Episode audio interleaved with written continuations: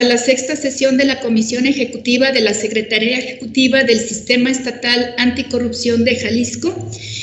Y eh, me voy a permitir leer, eh, la, eh, se celebra de manera virtual debido a la contingencia sanitaria que todos ya conocemos. Le aprovecho para dar la bienvenida al maestro Vicente Viveros, que es el nuevo integrante del Comité de Participación Social y por lo tanto de esta comisión ejecutiva. Voy a pasar primeramente la lista de asistencia para confirmar nuestra presencia.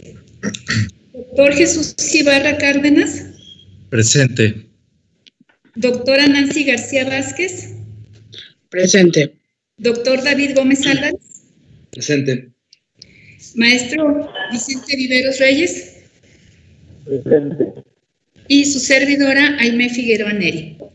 Bueno, con esto tenemos pues el quórum completo y podemos iniciar la sesión. El siguiente punto que vamos a ver es la lectura y en su caso aprobación del orden del día. El primer punto es el que pasamos, la lista de asistencia y la declaratoria de quórum y la apertura de la sesión. El segundo es la lectura y en su caso aprobación del orden del día. El tercero es la lectura y en su caso aprobación y firma de las actas de las sesiones celebradas el 17 de septiembre y 6 de octubre del 2020. La, el cuarto es la presentación del seguimiento de acuerdos. El quinto es la presentación y en su caso aprobación del modelo de política de integridad institucional para los entes públicos de Jalisco. El sexto es la presentación para conocimiento de la información relevante de actividades del programa de trabajo 2020 el séptimo, presentación y en su caso aprobación del calendario de sesiones del 2021. El octavo son asuntos generales. El noveno, la recapitulación de los acuerdos. Y pues el décimo, la clausura de la sesión. A su consideración, eh, les voy a, pedir la votación eh, personal respecto del orden del día. Eh, doctor Ibarra. A favor. Gracias. Doctora García.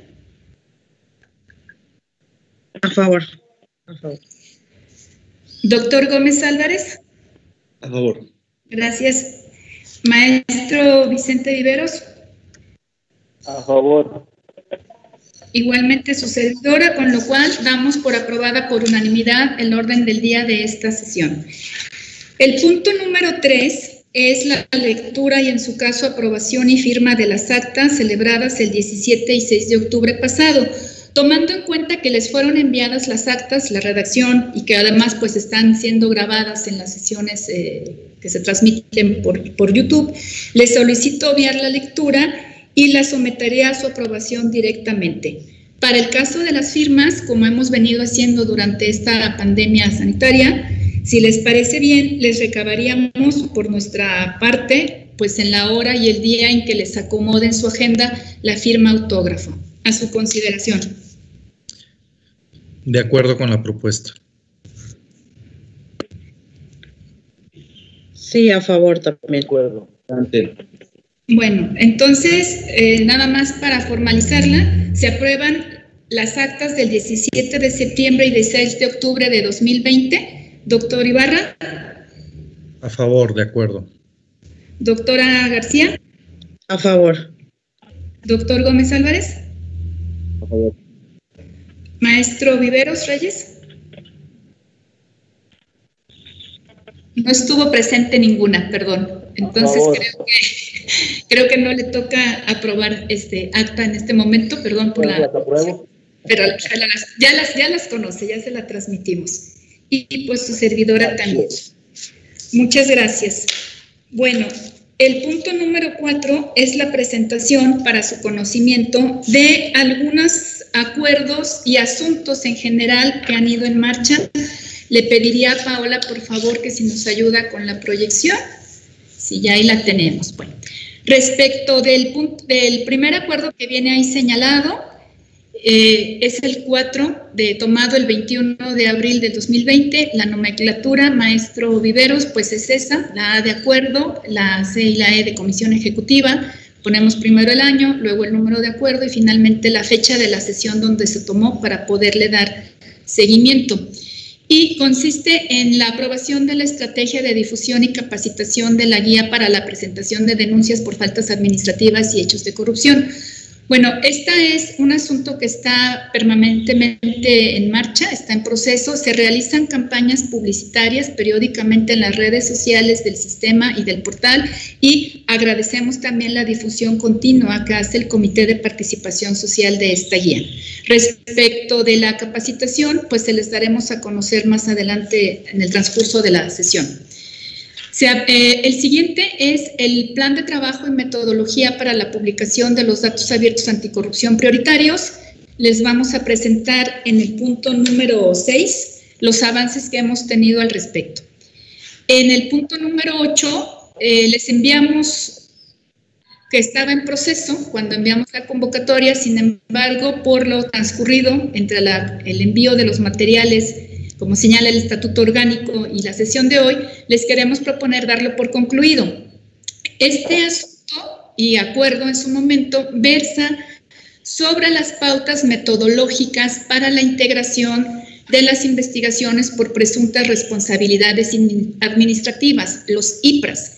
Esas pautas fueron aprobadas por nosotros en comisión ejecutiva y también fueron aprobadas por parte del comité coordinador delimitándose su alcance. Si bien es un instrumento valioso, el alcance que fue definido es, de capacitación, es de un desarrollo de capacidades y se desarrolló un curso que está por concluir esta semana en su edición de pilotaje. Entonces, bueno, ya estamos en marcha con esto. Más adelante daré cuenta también de, de quienes están eh, inscritos en el, curso de pilotaje sobre esta integración de los IPRAS. Respecto del siguiente acuerdo, que es el número 11, poco más reciente, el plan maestro para presentar el desarrollo del sistema electrónico de quejas y denuncias, les tenemos una breve explicación de los avances y también unas propuestas de ajustes conforme lo que ha sucedido en la plataforma digital nacional. El siguiente es la metodología para identificar riesgos de faltas administrativas y hechos de corrupción en los procesos de adquisiciones de los entes públicos y proponer un plan de mitigación con base en esas observaciones emitidas por la Auditoría Superior del Estado, la Contraloría del Estado y el Instituto de Transparencia, Información Pública y Protección de Datos Personales, todos del Estado de Jalisco. Bueno, esto también fue aprobado por ustedes. De hecho, tuvimos una reunión técnica especial para enseñarles cómo se está trabajando eh, en el Sistema Nacional Anticorrupción con apoyo de organismos internacionales la propuesta metodológica con la intención de que haya una estandarización en la metodología de identificación y tratamiento de riesgos en el país, enmarcada en la política nacional y en las políticas estatales anticorrupción ya aprobadas. Entonces, tenemos programada una reunión de trabajo con estas instituciones para avanzar en el análisis. Sin embargo, por motivos de agenda no se ha podido realizar, pero les estaremos reportando los avances que tengamos al respecto próximamente. El, último que tenemos, pues, es el relativo a la propuesta de la política estatal anticorrupción de Jalisco. Eh, tienen ahí una relatoría de lo sucedido. Se, como todos sabemos, el 26 de octubre se aprobó por parte del Comité Coordinador. El 28 de octubre se le envió a la Secretaría Ejecutiva del Sistema Nacional Anticorrupción y el 3 de noviembre se recibieron por parte de esta Secretaría pues una ficha de recomendaciones para la política estatal anticorrupción. Tenemos el gusto de informarles que en realidad solo hay una observación la cual versa sobre el abundamiento que debemos hacer en cómo se va a vincular la implementación de la política con los municipios. Esto se está siendo atendido. Hay otra serie de recomendaciones simplemente de redacción. Las estamos trabajando y en cuanto terminemos, les haremos llegar estas eh, mejoras al documento sin embargo, insisto, creo que pues estamos muy bien en todo lo demás de la ficha que ya les había sido enviada, los ítems que no son valorados, pues fueron aprobados satisfactoriamente. No sé si tuvieran alguna pregunta relativa a esto o algo que quisieran que abundáramos de información. Si no es así, pues pasaríamos al siguiente punto, que es la presentación, el punto número 5, que es la presentación y en su caso aprobación del modelo de política de integridad institucional para los entes públicos de Jalisco.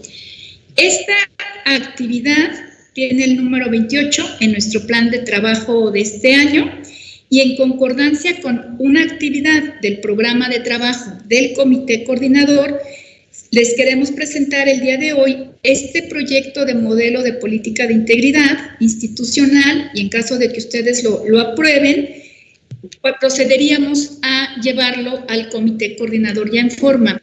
Hemos eh, observado con motivo del modelo de protocolo para la investigación de faltas administrativas con perspectiva de género, con motivo de las recomendaciones que hemos enviado, que también les queremos comentar las respuestas que tuvimos, ya que esta es la última sesión que vamos a tener con ustedes, que muchos entes públicos no tienen la capacidad de la investigación, la redacción de ciertos documentos y cuando ponemos como modelos, como fueron las pautas metodológicas para la integración del IPRA, este modelo de, protocolo de actuación, se les facilita bastante. Entonces, consideramos que al poder entregar este modelo, ponerlo a disposición de los entes públicos, pues es una herramienta que ya se estaría vinculando con el eje número uno de la APEJAL, que es el de integridad y ética pública. Yo dejaría aquí en uso de la voz a eh, mi compañero Sergio López, quien fue quien llevó a cabo el estudio y la propuesta en su conjunto. Le pediría a Paola, por favor, si nos ayudas a, proyectar la exposición. Sergio, por favor, te escuchamos. Hola, ¿qué tal? Buenos días a todas y a todos. Em, gracias, esperamos a que esté la, lista la proyección. Y bueno, como ya lo mencionó la doctora, el preámbulo la propuesta de modelo de política integral institucional para entes públicos de Jalisco surge eh, bajo esa necesidad de brindarles un apoyo, una herramienta para que puedan ir cumpliendo con las eh, obligaciones que la propia ley en la materia eh, de responsabilidades administrativas señala. adelante, Paula, por favor. Adelante. Y bien, eh, como ya lo dijo la doctora, eh, está enmarcado eh, dentro del cumplimiento del programa de trabajo 2020, que fue aprobado el 27 de mayo de este año, en la primera sesión ordinaria del Comité Coordinador, mediante acuerdo ACC 2020.1. Y es en correspondencia con las facultades que las fracciones 1, 3, 4, 5 y 6 del artículo 8 de la ley del sistema anticorrupción le confiere al comité coordinador y sobre todo, bueno, atendiendo una demanda social sobre el control de las conductas de corrupción en el Estado. Eh, adelante, Pablo, por favor. Está alineado con la política nacional anticorrupción, en específico con la prioridad número 11, que habla sobre el impulso y adopción, socialización, fortalecimiento de políticas de integridad y prevención de conflictos de interés en los entes públicos, que a su vez es un eje estratégico de la política estatal en el cual se prevé la promoción, la adopción y aplicación de valores cívicos, principios, políticas y programas de integridad para nuestras instituciones públicas. Adelante. A su vez, eh, se encuadra dentro del objetivo general número uno, promover la adopción y aplicación de valores cívicos, principios, políticas y programas de integridad en las instituciones públicas. Objetivo 1.1, que es fortalecer el servicio público mediante el desarrollo de políticas de recursos humanos, servicios profesionales de carrera y mecanismos de integridad. Y dentro del tema, profesionalización e integridad del servicio público. Adelante. El propósito, bueno, pues es, muy sencillo, es propiciar el cumplimiento del artículo 16 de la Ley General de Responsabilidades Administrativas, que señala que los órganos internos de control tienen la obligación de emitir un código de ética y por su parte los servidores públicos de observarlo o de acatarlo. Y eh, con este documento eh, se está dotando a los órganos internos de control eh, con un material que les puede servir de referencia en la promoción de la conducta digna dentro de las personas servidoras públicas en Jalisco para orientar su desempeño y facilitar su institucionalización. Adelante. Eh, ¿Qué contiene este documento? Eh, son tres documentos eh, que establecen los principios rectores, valores, reglas de integridad y conducta que deben guiar a las personas servidoras públicas en el desempeño de su empleo, cargo o comisión para el ejercicio de sus funciones en los entes públicos de Jalisco, que, como ya sabemos, se compone de un código de ética, un código de conducta y eh, de las eh, reglas eh, para evitar este, los... Um, se me fue la palabra. para evitar los um, riesgos de, integridad dentro de los de servidores públicos. adelante. Aquí está todo, directrices para el conflicto de intereses dentro con los servidores públicos. Entonces, son tres modelos que muy fácilmente cualquier eh, ente puede adoptar. Están basados también en el acuerdo por el cual se dan a conocer los lineamientos para la emisión del Código de Ética, a qué se refiere el artículo 16 de la Ley General de Responsabilidades Administrativas, documento que fue emitido por el Comité Coordinador del de, eh, Sistema Nacional Anticorrupción. Y básicamente ese documento nos da la pauta para generar este documento en el cual se van desagregando em, los eh, capítulos que debe de contener y la forma en que se deben de llevar a cabo. También se tomaron, se, se hizo una búsqueda, digamos, a nivel estatal de los entes que cuentan ya con estos documentos y eh, nos damos cuenta que el Comité Coordinador del Estado, prácticamente todos sus integrantes lo, lo tienen ya y de ahí también nos fuimos basando para elaborar estos tres eh, documentos. Adelante. La siguiente, Paula, por favor. Y bueno, este, ese documento es el que se les hizo llegar previamente eh, si ustedes eh, tuviesen alguna duda, algún comentario o este, alguna observación sobre el mismo, eh, pues estamos aquí atentos para, para resolverlo. Muchas gracias, Sergio. bueno, pues les cedo el uso de la voz por si tienen algún comentario o quieren que abundemos, como señaló mi compañero, pues les hicimos llegar el documento en Word más abundante, pues donde se ve la investigación realizada y el comparativo, ¿verdad? Por favor, doctor Ibarra. Bien, muchas gracias. Bien, bueno, antes que nada, felicitar al trabajo porque me parece que es estratégico el contar con códigos de ética eh, sobre todo porque el código de ética resuelve una problemática que la legislación no hace. Esto es, eh, la legislación tiene ciertas condiciones de aplicación y eh, supone pues la administración, por llamarlo así, de obligaciones, prohibiciones, incluso algunos derechos. Pero aquellas conductas positivas, las buenas prácticas, aquello que no está, por ejemplo, prohibido, pero que eh, no tendría que ser una conducta, eh, aunque no es reprochable jurídicamente, no tendría que ser una conducta que se eh, multiplique en, la entidad, se puede resolver a través del código de ética.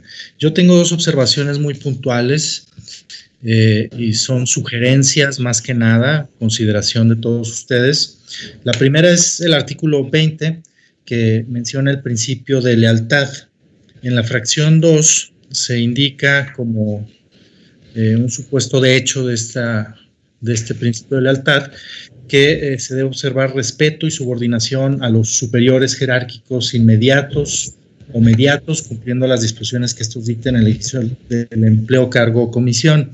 Eh, siempre he considerado que hay una indebida interpretación de este principio porque de pronto pareciera que remite a ser obediente con el jefe, por llamarlo de esta manera. Entonces, pareciera que el principio de lealtad supone obediencia al superior jerárquico o subordinación, eh, y, no del todo es incorrecto. Lo que sí es incorrecto es pensar que solo es eso. Es decir, que uno cumple con el principio de lealtad cuando obedece unilateralmente al superior jerárquico.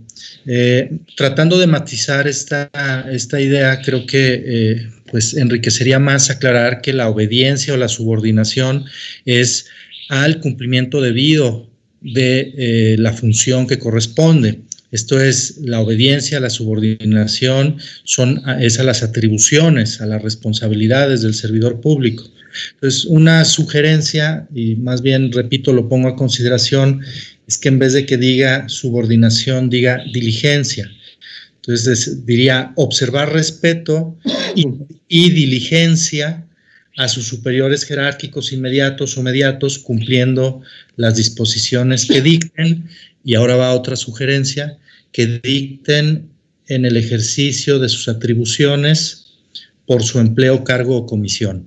Entonces, la sugerencia es, en vez de la palabra subordinación, cambiarlo por diligencia y agregar eh, atribuciones en el ejercicio de sus atribuciones por su empleo, cargo, comisión.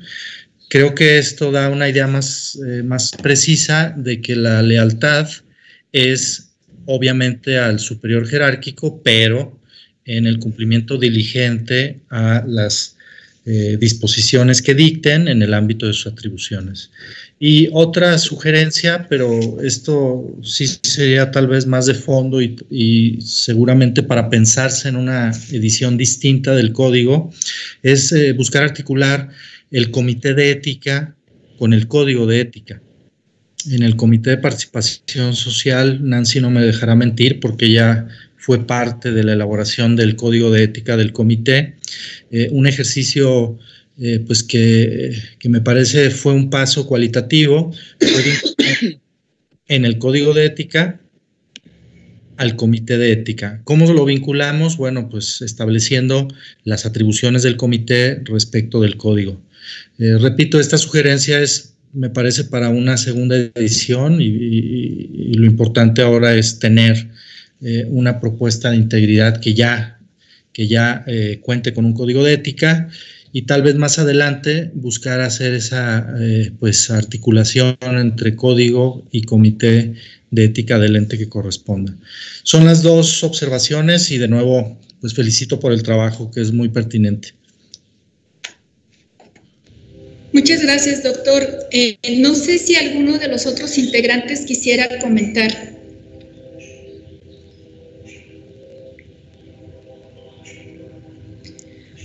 Bueno. No, salvo que me parece pertinente la, la, la observación del doctor Jesús en cuanto al principio de lealtad y que en efecto es mucho más pertinente, tiene mayor pertinencia la palabra de diligencia que la de subordinación en el contexto en el que lo plantea. Pues si les parece, lo que podemos es hacer es realizar esa modificación del texto y aprobarlo, yo les propondría aprobarlo en lo, en lo, general, ¿verdad? Es una modificación pequeña e intentar hacer de una vez, este, doctor Ibarra, la vinculación con el comité de ética, ¿no? O sea, lo podemos, les propondría, insisto, una aprobación en lo general, trabajamos los ajustes a esta redacción y ya por vía remota, pues concluir el trabajo de la versión que sea trasladada al comité coordinador ¿Les parece bien así? De acuerdo por mi parte. entonces, sometería su aprobación. se aprueba en lo general Este, voy a leer cómo quedaría el acuerdo. Se aprueba en lo general la propuesta de modelo de política de integridad para los entes públicos de Jalisco presentado por la Secretaría Ejecutiva del Sistema Estatal Anticorrupción, misma que a la cual se le realizará los ajustes que han sido señalados por el doctor Jesús Ibarra y se enviará la redacción a la brevedad nuevamente a la Comisión Ejecutiva para su validación por vía remota. A su consideración tomaré la, la votación. Doctor Ibarra. A favor. Doctora García. A favor. Doctor Gómez Álvarez. Creo que perdimos conexión. Eh, sí, a favor.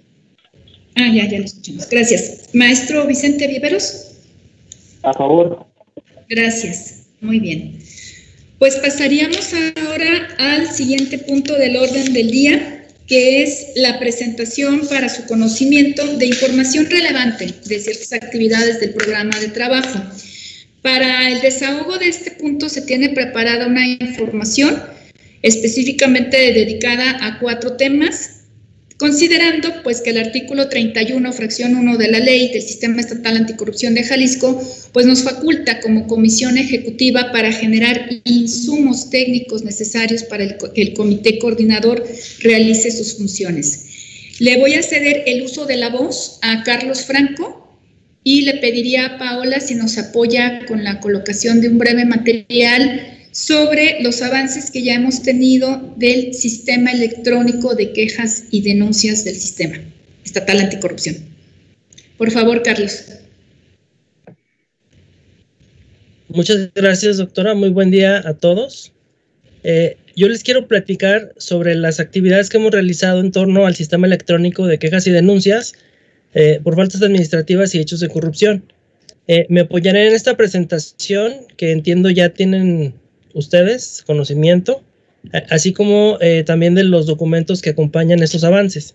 Eh, ¿Podemos avanzar la presentación, por favor? Como ustedes recordarán, pues este proyecto se presentó eh, anteriormente el 2 de junio y posteriormente el 10 de agosto al comité coordinador, primeramente ustedes y luego al comité coordinador, el plan maestro para la elaboración de este sistema electrónico de quejas y denuncias que considera tres grandes etapas. Una en la cual estamos, que es la de conceptualización y planificación, la segunda de desarrollo e implementación y la tercera de operación y mantenimiento. Como ustedes también eh, lo, saben, eh, podemos avanzar a la siguiente, por favor. Nos encontramos en la etapa de conceptualización. En este sentido, hemos eh, avanzado en la documentación del proceso general eh, de, la presentación de, quejas y denuncias en cuanto a su objetivo, el alcance, desarrollamos una guía de preguntas frecuentes. También hicimos un estudio tipo benchmarking de un comparativo de sistemas de denuncia de hechos de corrupción a nivel nacional e internacional que abarca 19, 19 sistemas. Eh, también creamos diagramas de flujo del proceso de atención de las denuncias eh, y se elaboró, se elaboró un prototipo para la captura y registro. Eh, todo esto lo vamos a ver muy brevemente.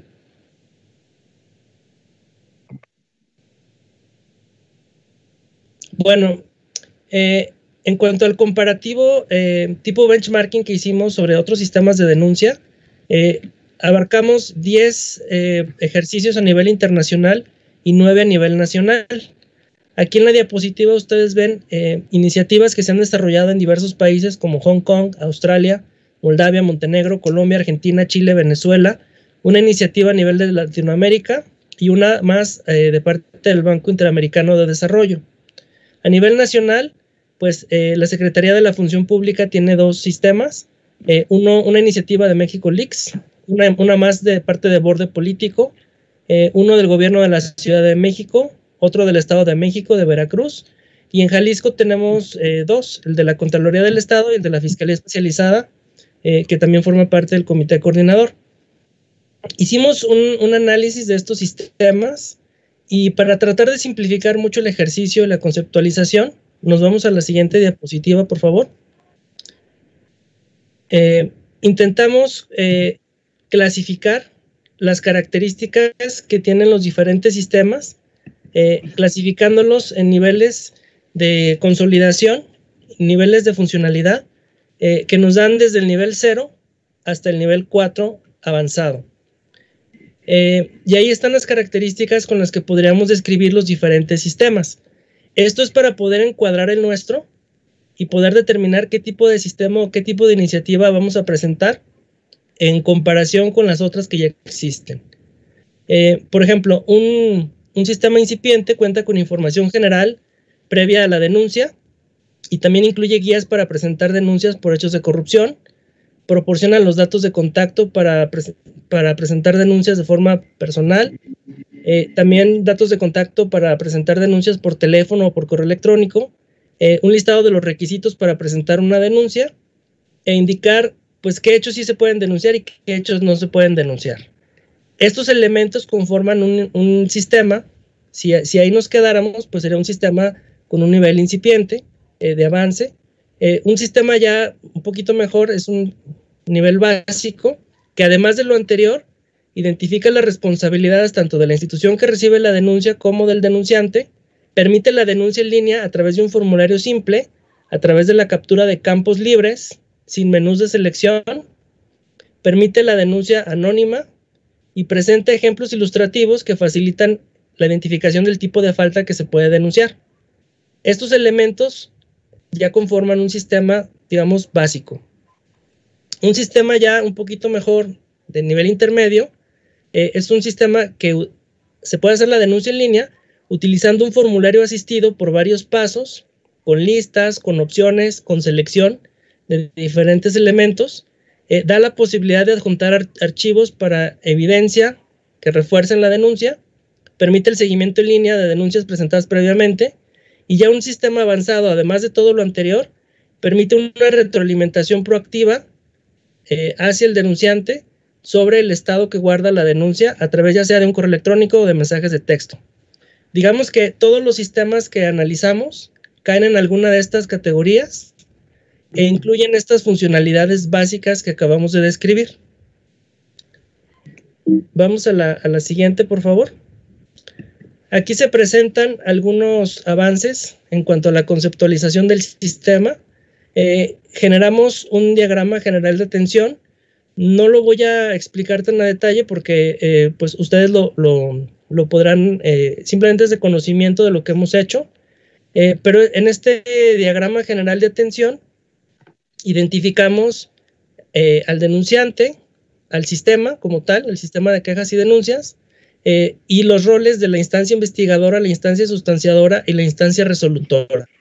De alguna manera en este diagrama pues ya se interconectan todos estos elementos y se puede eh, analizar el flujo de la denuncia entre los diferentes actores. En otro diagrama, que también es un avance de lo que hemos en cuanto a la conceptualización, eh, ya es el proceso de atención de las denuncias por faltas administrativas y por hechos de corrupción. Aquí ya eh, incorporamos los diferentes pasos que están referidos en la guía de la denuncia en el proceso de investigación, de sustanciación y de resolución para los diferentes casos que pudiéramos llegar a tener como parte del sistema. Eh, también elaboramos un prototipo para la captura y registro.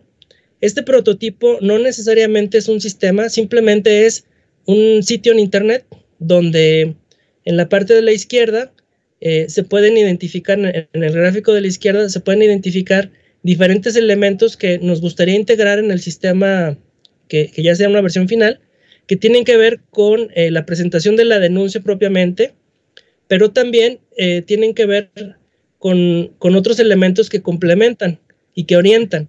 Eh, es decir, dar seguimiento a una denuncia previa, es decir, poder consultar el estatus que tiene una denuncia, conocer el proceso propiamente de la denuncia que este es un objetivo más eh, informativo y formativo hacia, hacia los ciudadanos, integrar un, listado de preguntas frecuentes y pues también hablar un poco de lo que es eh, la Secretaría Ejecutiva y el sistema.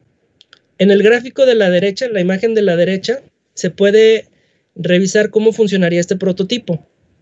Eh, simplemente es como para ir validando el proceso y el flujo y cómo pudiera ser la interacción entre el usuario o el ciudadano y el sistema.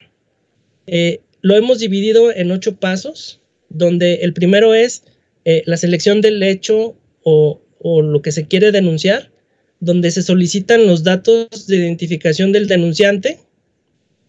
Eh, en el siguiente paso, lo que podemos hacer es, bueno, una vez que se inicia la, denuncia,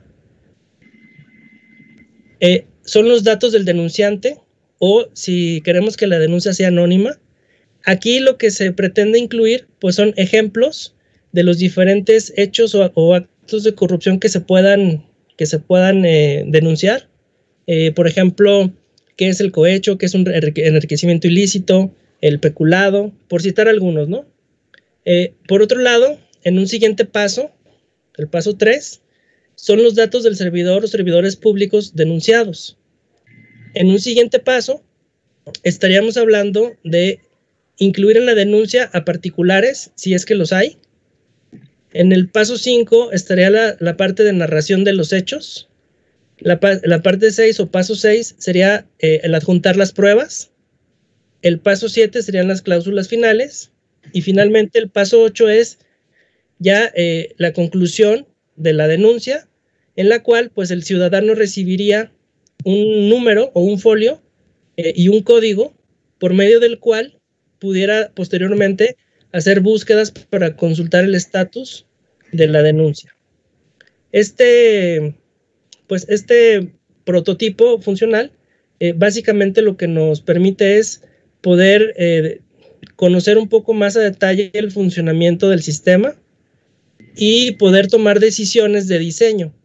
Aquí en este momento, sin que implique eh, el desarrollo de todas las funcionalidades a nivel de código de programación, que se, requieren, simplemente podemos estudiar las interacciones que tiene el ciudadano con el sistema o con la plataforma de denuncias para poder analizar qué aspectos hacen falta, qué aspectos sobran y luego poder identificar, eh, una vez que, establecimos ya el proceso a nivel funcional, cómo van a ser las interacciones entre los diferentes actores, entre los diferentes entes públicos, eh, de acuerdo a sus responsabilidades normativas y también de acuerdo a el nivel de involucramiento que van a tener hacia con el sistema. Eh, vamos a la siguiente diapositiva, por favor. Aquí, eh, como parte de todo el trabajo que se, que se ha desarrollado, hay algunos elementos muy importantes que quisiera yo poner a su consideración. Eh, el primero de ellos es que el término queja no está considerado en la Ley General de Responsabilidades Administrativas y solo se menciona en el artículo 48 en la fracción 16 de la, de la ley de responsabilidades em, de políticas y administrativas del Estado de Jalisco. Em, otro aspecto muy importante es que la plataforma digital nacional aún no ha desarrollado el estándar de datos del sistema conocido como S5, que tiene que ver con las denuncias de faltas administrativas y hechos de corrupción. Recordemos que este sistema de denuncias de faltas administrativas y hechos de corrupción es uno de los seis sistemas que forman parte de la plataforma digital nacional y eventualmente nuestro sistema tendrá que conectarse a la plataforma digital nacional para poder interactuar eh, y para poder compartir esta información acerca de las denuncias y hechos de corrupción de Jalisco eh, en la plataforma digital nacional. Entonces, adelantarnos en el desarrollo del sistema local de Jalisco va a implicar que cuando la plataforma digital nacional eh, difunda el estándar de datos para el sistema S5 de la plataforma, nosotros vamos a tener que realizar un rediseño del sistema, porque es muy difícil poder anticiparnos y poder prever todas las consideraciones que va a tener la plataforma digital nacional para con este sistema y poder generar un diseño que sea compatible al 100%. Eh, es decir, nos va a implicar prácticamente hacer un nuevo desarrollo que sea consistente con las especificaciones de la plataforma digital nacional. Por otro lado, eh, también se requiere hacer un trabajo colaborativo con los entes públicos involucrados, de acuerdo con la metodología de trabajo propuesta, eh, y es necesario precisar con ellos el alcance que van a tener en la actuación de, los, de, cada uno de ellos y su nivel de interacción que van a tener con el sistema. Es decir, cuál es el nivel de participación que va a tener la Contraloría del Estado, delimitar sus funciones para con el sistema, delimitar cómo va a interactuar con el sistema, cómo va a retroalimentar la, información que, tiene que ver con, con este ente público y así para cada uno de ellos.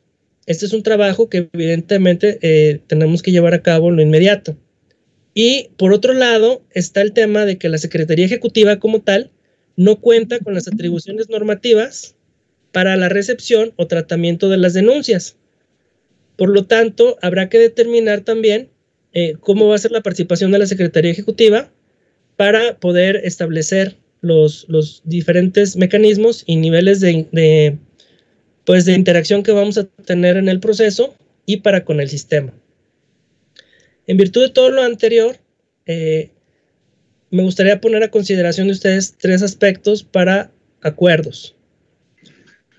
El primero de ellos tiene que ver con sincronizar el desarrollo e implementación del sistema de Jalisco con el avance que presenta la Plataforma Digital Nacional en la publicación del estándar de datos para evitar la duplicidad de esfuerzos.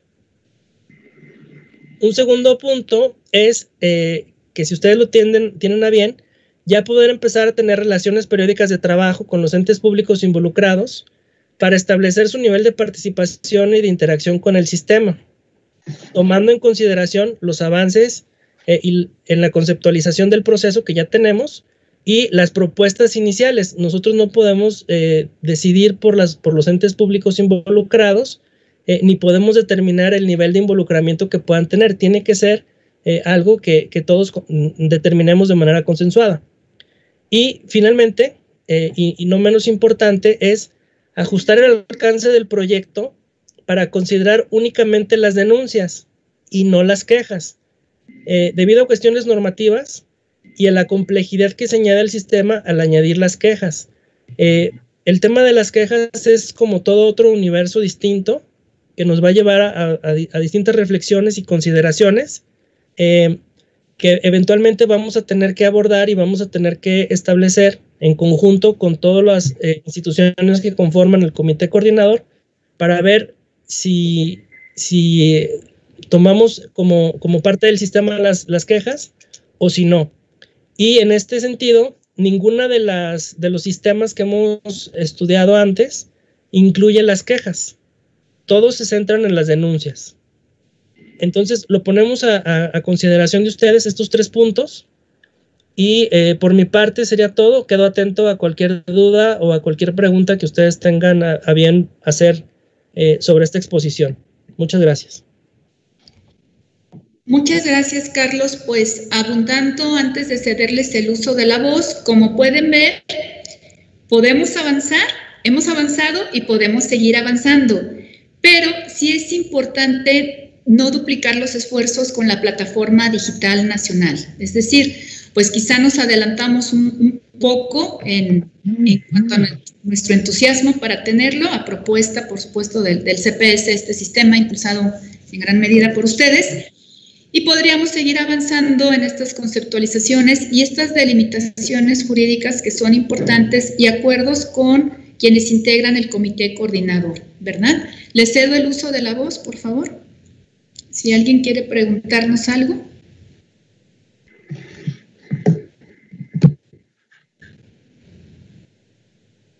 Pues a mí me parece muy moderada la, propuesta en, lo general. Sí, creo que tiene implicaciones completamente diferentes atender una denuncia que atender una queja y de hecho el propósito de, digo, no, ahora no está Anel acá en la comisión ejecutiva que fue quien impulsó buena parte de este desarrollo, pero un poco atendiendo el espíritu, ¿no? De la, de la iniciativa era, era eh, atender las denuncias de, corrupción, ¿no? Entonces me parece que no se pierde ese objetivo este, y que al contrario, me parece que eso, yo creo que sí hay una diferencia jurídica muy importante entre una queja y una denuncia y me parece que, mantenernos en el nivel de denuncia este, es, pues en este momento la, la mejor la mejor ruta, ¿no? Podrían derivarse después quejas, digamos, a posterior por la conducta de, funcionarios, pero ese ya es, es otro tema completamente diferente, de, manera que a mí me parece bastante razonable eh, y pensando además que este es un primer inicio de este sistema, este, pues hacer eso, una pedagogía de la denuncia y que el, y que el sistema permita canalizarlas de la mejor manera posible, porque también evidentemente se van a generar muchas expectativas sobre la capacidad de este sistema, ¿no? Sí, eh, concuerdo, doctora Nancy. Sí, es que las quejas, pues puede, alguien puede quejarse de cualquier cosa de conducta, actuación de un servidor público. En cambio, la denuncia de faltas administrativas y de hechos, eh, de potenciales hechos eh, por corrupción, ya son dos vertientes de todas formas, que es el mandato de, del espíritu del sistema estatal anticorrupción y de, nuestra ley, ¿no? Como vimos, pues solamente aparece en una, en una fracción y eh, pues no, no pierde, desde luego, como usted lo dijo, el espíritu de, de darles una herramienta a los ciudadanos para poder denunciar.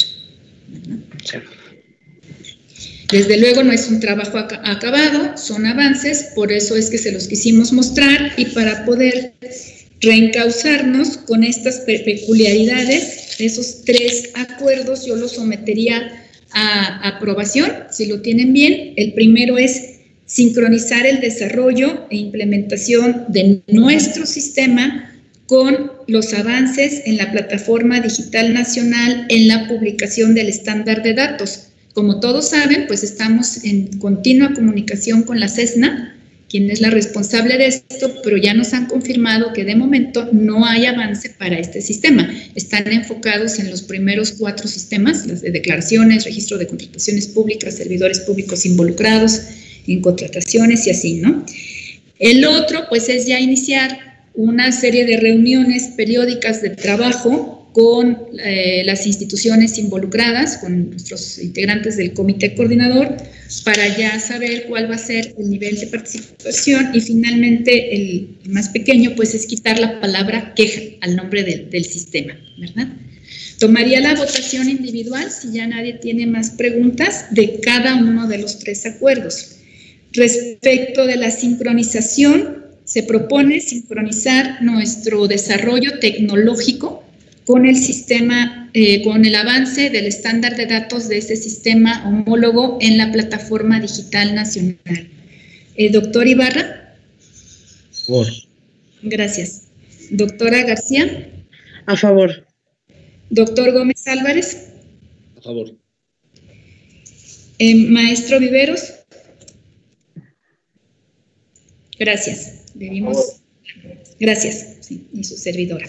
Entonces queda aprobado que eh, en los trabajos que sigamos realizando estemos sincronizándonos en los tiempos y estándares de datos con la plataforma digital.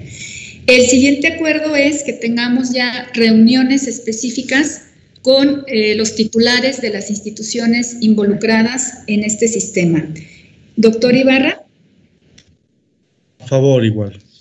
Gracias. Doctora García. A favor. Doctor Gómez Álvarez. A favor. Maestro Viveros. A favor. Su servidora también por unanimidad. Y el tercero sería eh, eliminar la palabra quejas a la denominación del sistema para que sigan sus cursos en los flujogramas y en los trabajos, ya no con esta parte. Doctora, doctor Ibarra, perdón. A favor. Gracias. Doctora García. A favor. Doctor Gómez Álvarez. También. Maestro Viveros. A favor. Y su servidora también. Muchas gracias. Quedan aprobados los tres por unanimidad. Pasaríamos ahora a mostrarles los avances que hemos tenido en la actividad denominada la generación y difusión de datos abiertos anticorrupción prioritarios le pediría por favor a la maestra Azucena si eh, nos hace favor de exponer brevemente estos avances y la situación actual. Hola, buenos días a todos. ¿Me escuchan? Sí. Sí, claro. bueno, em, sobre este proyecto em, de generación y publicación de datos abiertos anticorrupción prioritarios, lo que les voy a mostrar a continuación, me voy a centrar en los primeros hallazgos que hemos encontrado, más que en volver a leer los antecedentes, aunque los voy a mencionar súper breve por eh, pues que tenemos al nuevo integrante de CPS-Comisión Ejecutiva y tal vez no está tan familiarizado con el proyecto. Eh, la siguiente, por favor. En la siguiente. Bueno, este, bueno, yo le llamo proyecto, ¿no? Ayer tenemos una discusión sobre que no es un proyecto.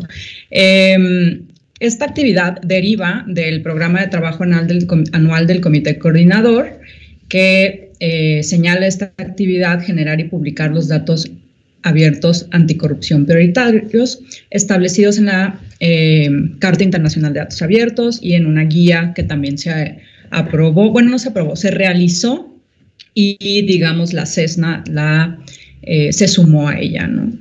Eh, este, en la sesión de la Comisión Ejecutiva del 21 de abril les presenté una ruta de trabajo para poder llevar a cabo esta actividad y el 10 de agosto de este mismo año se presentó esa misma ruta de trabajo en la sesión del comité coordinador. Siguiente. Ah, bueno, los objetivos eh, de esta actividad tienen que ver con eh, identificar los conjuntos de datos que existen o ya han sido publicados eh, por el gobierno o por los distintos poderes, porque no solamente le corresponden a un a un poder, sino en distintos órdenes y niveles, eh, proporcionar recomendaciones que se traduciría en la elaboración de una guía para publicar datos abiertos anticorrupción prioritarios en el estado de Jalisco. Eh, y bueno, todas las actividades que conllevan lograr esos objetivos. Siguiente, por favor. Em, bueno, Em, un dato relevante nada más para mencionarlo o recordarles es que los, el número de conjuntos prioritarios anticorrupción que se recomiendan para publicación son 30, que corresponden a, creo que están en la siguiente diapositiva. ¿Le puedes dar? Sí, aquí están. Estos serían los 30 conjuntos de datos o datasets, como le quieran llamar, eh, que se recomienda sean publicados y pues la publicación de estos datos, en teoría, contribuiría a combatir la corrupción. Se había hecho este análisis, no sé si lo recuerdan, sobre cuántos de los cuántos y cuáles de estos conjuntos de datos eh, se van a publicar eventualmente en alguno de los seis sistemas de la plataforma digital nacional y también se identificaron los que no están contemplados por la PDN. Siguiente.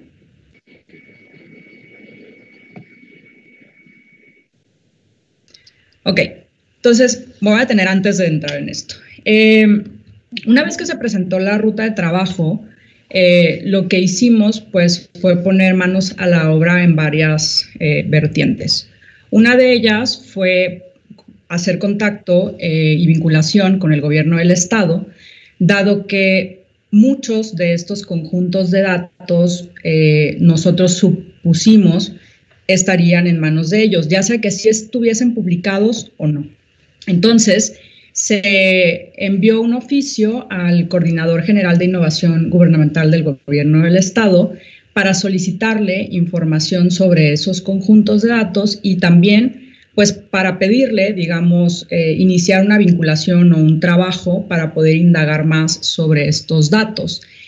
Al mismo tiempo, se hizo un mapeo eh, de sitios web para tratar de encontrar, digamos, antes de que nos respondieran o durante el tiempo que se tardaron en respondernos, dónde podrían estar eh, publicados algunos de estos datos para ver si los podíamos ubicar. Paralelamente, en otra vía, hay un catálogo de indicadores, eh, de variables e indicadores trabajado por la SENA. Eh, creo que la mayoría de ustedes ya, la, ya conoce ese catálogo en el que están agregadas distintas variables, indicadores, datos eh, relacionados con corrupción en general, agrupados este, por las temáticas del sistema, También se hizo eh, un, un, mapeo de los que corresponden a Jalisco para ver cuáles son, quiénes son los resguardantes de esa información y empezar, digamos, a eh, tener una, un panorama general de dónde estaban los datos, quién los tenía, están publicados o no, etcétera, ¿no? Algunos datos interesantes, bueno, el gobierno del estado de Jalisco mantiene desde la administración pasada, porque fue lanzado en esa administración, un portal denominado datosjalisco.gov.mx, el cual integra 522 conjuntos de datos agrupados en 13 categorías. ¿no? Estas categorías evidentemente no responden a, a, esta lógica anticorrupción y no están agrupados de esa manera. ¿no? Eh, derivado de la comunicación y vinculación que se tuvo con la Coordinación General de Innovación y con la coordinación de datos abiertos de, la persona que lleva la agenda de datos abierto, abiertos en el Estado, eh, pudimos tener también información sobre los proyectos eh, que está abanderando, digamos, en este momento el gobierno del Estado en materia de datos abiertos. Y bueno, pudimos comprobar que no hay ninguno que tenga que ver específicamente con una temática anticorrupción per se, ni se contemplan eh, esta cuestión de los 30 conjuntos de datos. Siguiente, por favor. Entonces, bueno, se revisaron eh, los, ah, lo que nos enviaron como respuesta después a esta comunicación fue un listado de links o de ligas en donde se podía encontrar la información eh, que solicitamos, ¿no?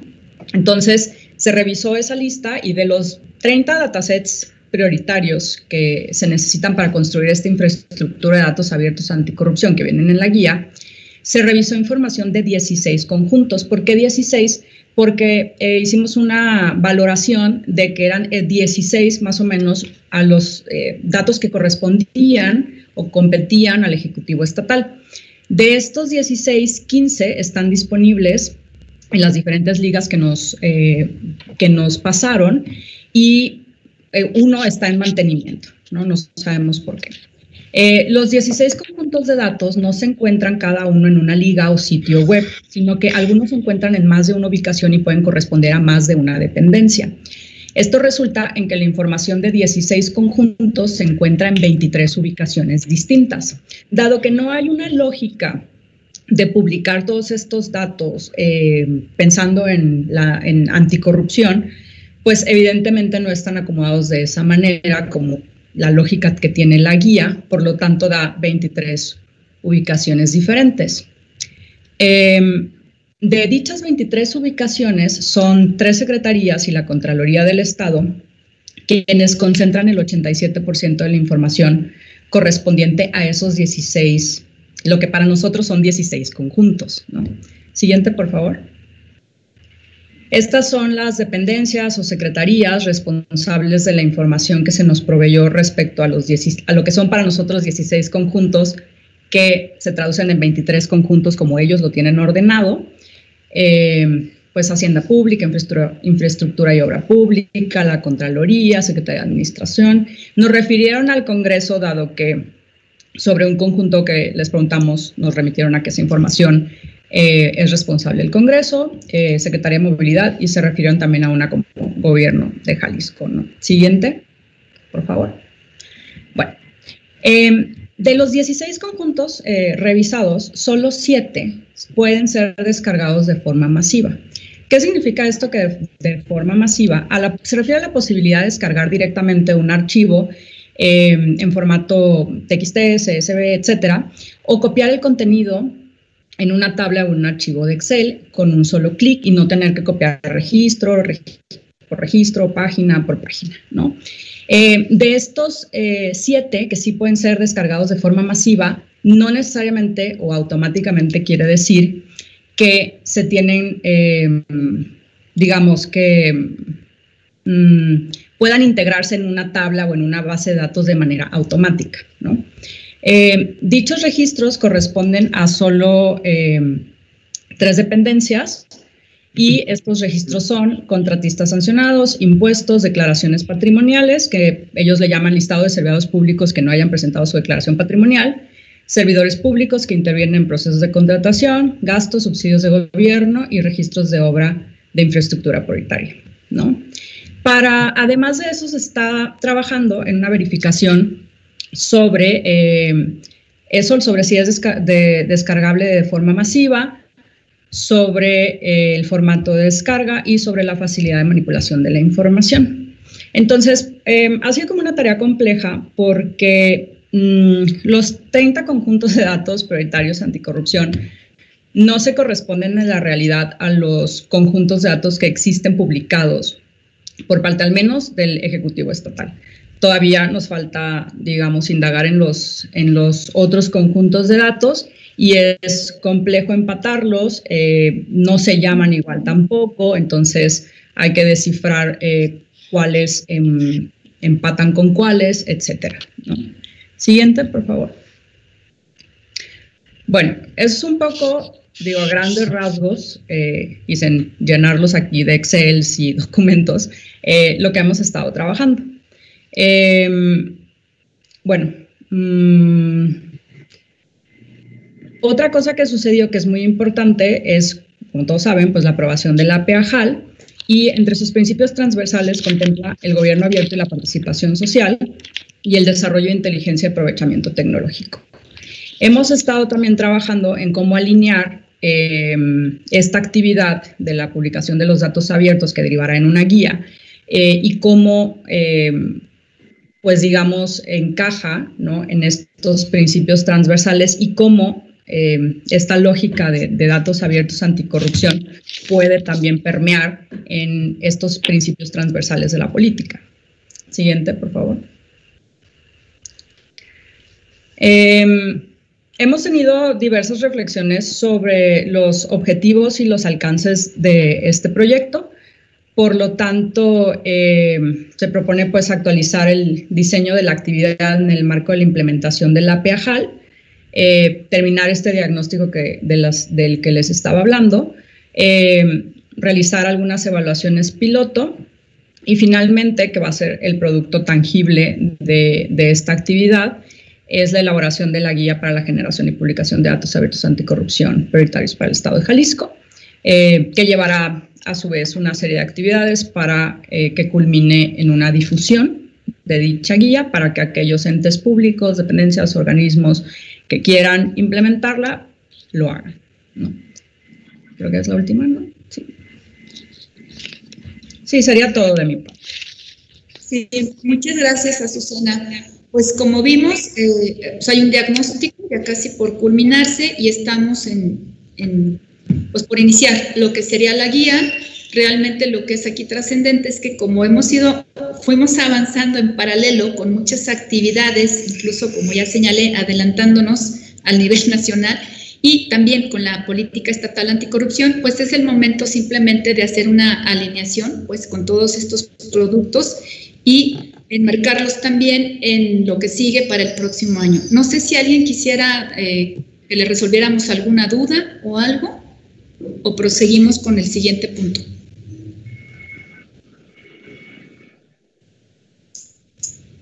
creo que no hay.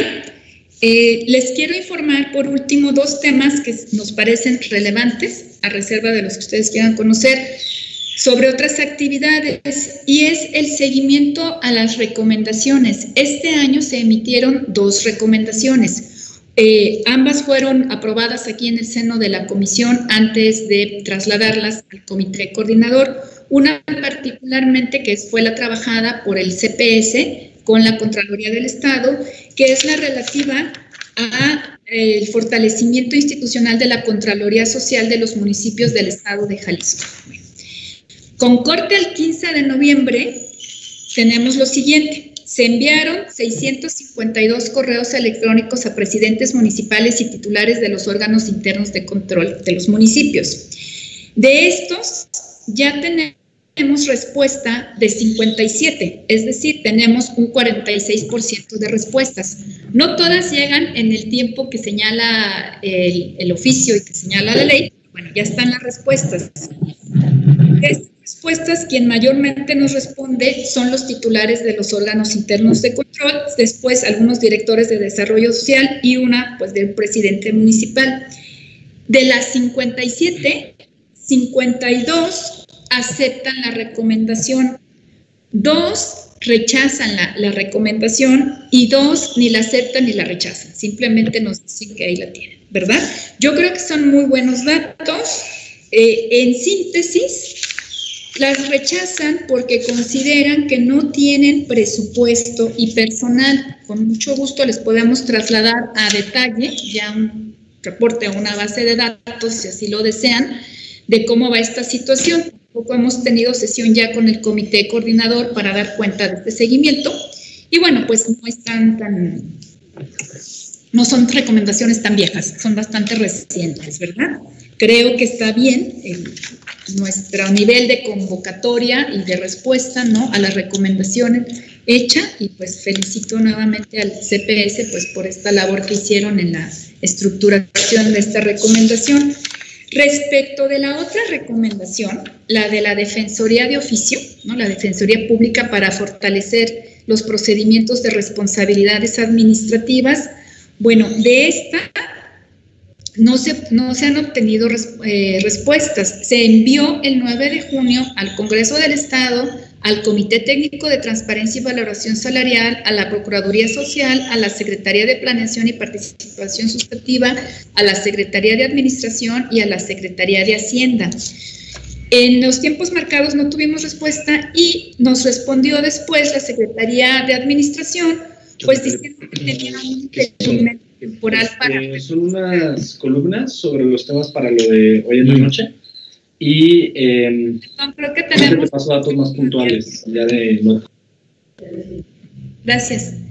Sí. Bueno, les decía que nos respondió la Secretaría de Administración que estaba impedida temporalmente para atender la recomendación en tanto no se cumplieran los otros puntos de las autoridades involucradas, ¿verdad?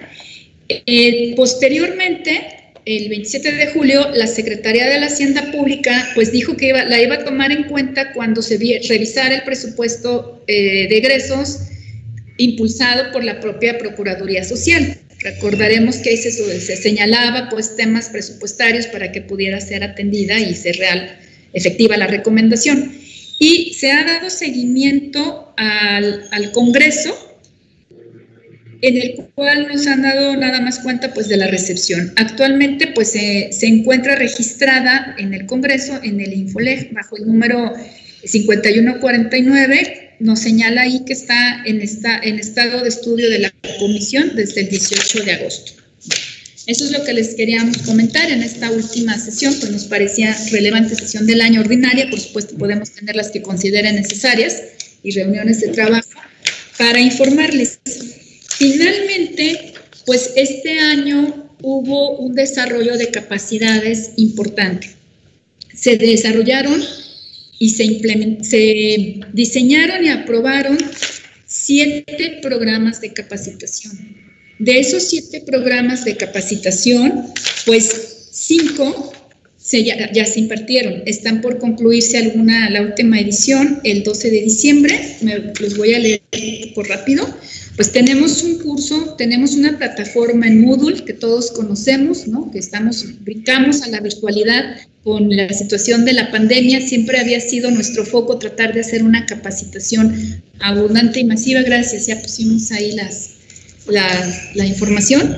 Está el curso de introducción al Sistema Nacional Anticorrupción y al Sistema Estatal Anticorrupción. Hubo una edición piloto y pues ya hubo una primera edición. Luego tenemos un curso sobre el procedimiento para denunciar presuntas faltas administrativas y hechos de corrupción en acompañamiento a la guía que se elaboró, pues también ya fue realizada. Ahí podemos ver a las instituciones participantes. De todo se hace una edición piloto con el apoyo de ustedes que también participan hoy nos vinculan con personas de la sociedad civil para pues probar los cursos antes de tenerlos en su versión final. Tenemos también lista eh, uno sobre el uso de la plataforma digital nacional en su edición piloto, pues como sabemos se retrasó eh, la entrada en vigor de la declaración 3 de 3, pero pues ya estamos aquí con el sí declara, entonces también le están tomando varias instituciones. Y está este tutorial para la integración de los CIPRAS que concluye esta semana. Y terminaremos la edición piloto este año del curso de Introducción a la Política de Integridad Empresarial, en atención a lo que señala la Ley, General de Responsabilidades Administrativas para los Particulares. El próximo año, pues ya estaríamos preparándonos de cara al vencimiento del cumplimiento de la obligación del formato de las declaraciones patrimoniales y de intereses para en enero tener pues listo la versión piloto y las mejoras correspondientes sobre el llenado del formato de esas declaraciones. Y finalmente pues también vamos a programar ya para el próximo año uno sobre integridad y ética pública en el marco de la eh, implementación ya de la PEAJAL, que ese es el trabajo. Bueno, para no alargar más la sesión, no sé si alguien tenga algún comentario al respecto. Tendríamos ya nada más un punto más a considerar, que es, perdón, ¿alguien quiere hablar? Sí, nada más señalar en torno a la, a la, a la recomendación de Contralorías Sociales, pues sí, nosotros también tuvimos eh, digamos, ciertas limitaciones para obtener la, respuesta de los municipios cuando hicimos el, estudio. Me parece, si mal no recuerdo, fueron alrededor de sesenta y tantos los que, los que respondieron. Entonces, si ya sin, alrededor de cuarenta y tantos la aceptaron, me parece que es un buen, un buen número. Gracias. Sí, gracias. Bueno, nuestro último punto sustantivo del orden del día es la aprobación del calendario de sesiones. Eh, tuvieron ustedes sesión como Comité de Participación Social donde aprobaron su calendario de sesiones y procuramos no, este, no coincidir en las fechas, pero pues volvimos a, a tomar el punto de referencia de los martes a esta hora, que fue aprobado por ustedes, pero está a su entera consideración el día, la hora y las fechas. ¿Cómo ven si pudiéramos tenerlas así? 16 de febrero, 20 de abril, 22 de junio, 24 de agosto, 5 de octubre y 23 de noviembre. Sí, a favor. Sí, yo estoy de acuerdo también. Bueno, pues entonces tomaría la votación y así ya podemos todos agendar prácticamente todo el próximo año, ¿verdad? las sesiones. Eh, doctor Ibarra. A favor. Doctora García. A favor. Doctor Gómez Álvarez. A favor. Maestro Viveros. A favor. Y su servidor a favor. Entonces damos por aprobado el calendario de sesiones de la Comisión Ejecutiva para el próximo año. Nuestro último punto del orden del día es asuntos generales antes de recapitular los acuerdos. Y pues yo tengo nada más una cosa que comentar eh, en atención a que es la primera sesión de comisión ejecutiva con el maestro Vicente Viveros y es señalarle que esta comisión ejecutiva pues ha trabajado sobre la marcha desde el inicio del sistema. De hecho, fuimos los primeros en reunirnos y pues basados en los principios de la buena fe, la confianza, de puertas abiertas en la comunicación, ¿verdad? Y un poco pues en la prontitud, más que en tener un entramado de lineamientos o de instructivos de cómo comunicarnos. Entonces decirle que se sienta con confianza de solicitarnos aquella información que requieran. ¿Cómo es que trasladamos la información para las sesiones? Y todo es perfectible, desde luego. Pues lo primero es que eh, les mandamos con la convocatoria los materiales principales que son sometidos a su aprobación. Hay un enlace designado para cada una de los integrantes del comité coordinador. En este caso es el maestro Gabriel, Gabriel Corona, que está aquí presente. Él tiene acceso permanente, 7, 7 por 24, a carpetas compartidas él ahí localiza la información y se las puede trasladar, digamos, información que no les pasamos a ustedes por correo electrónico, ¿verdad? Entonces, ahí se encuentra bastante información en esas carpetas compartidas. Tenemos diferentes formas de ordenarlas, ¿no? Ahí se va comentando entre los propios enlaces cómo consideran el, orden. Ya sabemos que la gestión de los datos siempre es compleja. Las tenemos ordenadas por las fechas de la sesión. Eh, Gabriel, también tiene acceso, como el resto de los enlaces designados institucionalmente, a las carpetas de las sesiones del órgano de gobierno y del comité coordinador. Es decir, los materiales que ahí se discutieron también los pueden acceder por ahí. También tenemos, desde luego, pues el portal web del CIAJAL, y la página web de la Secretaría. Publicamos los informes, ya tenemos grabadas todas las sesiones en nuestros canales. De todas formas, si ustedes requirieran cualquier información extra, pues no duden en ponernos un mail. A su servidora particularmente le parece que es como lo más sencillo para poderles enviar aquella información que no esté este, inmediatamente disponible para ustedes. Eso sería todo por mi parte. No sé si alguien más tenga algún otro asunto general que comentar. Muchas gracias, doctora. Sí, no, de nada. Recapitulando los acuerdos, entonces pasaríamos ya al punto número 9. Pues tenemos los que ya se mencionaron, la aprobación de, de las actas, tenemos la aprobación en lo general del modelo, lo voy a leer completo para que quede grabado, se aprueba en lo general la propuesta del modelo de política de integridad para los entes públicos presentado por la Secretaría Ejecutiva del Sistema Estatal Anticorrupción, misma que deberá ajustarse en la redacción conforme lo señalado por el doctor Ibarra Cárdenas. La nueva versión será enviada a la Comisión Ejecutiva por medios electrónicos y posteriormente se entregará al Comité Coordinador para su eventual aprobación.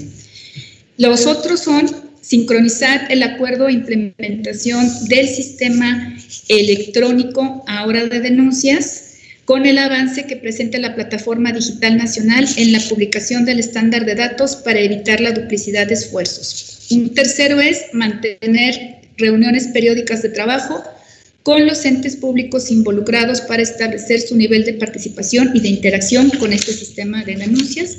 Y finalmente tenemos eh, la eh, que se elimina la palabra quejas del sistema y se concentra solamente en la denuncia de faltas administrativas y hechos de corrupción, posibles hechos de corrupción. Y se aprueba el calendario de sesiones que ya proyectamos para el próximo año. Pues con esto podemos pasar al décimo y último punto, que es dar por clausurada nuestra sexta sesión ordinaria de la Comisión Ejecutiva de la Secretaría Ejecutiva del Sistema Anticorrupción de Jalisco, siendo las 11 horas con 22 minutos del día 24 de noviembre del 2020. Muchas gracias a todos por su participación. Gracias, a todos. Gracias, secretaria. Buenos días. Buenos días.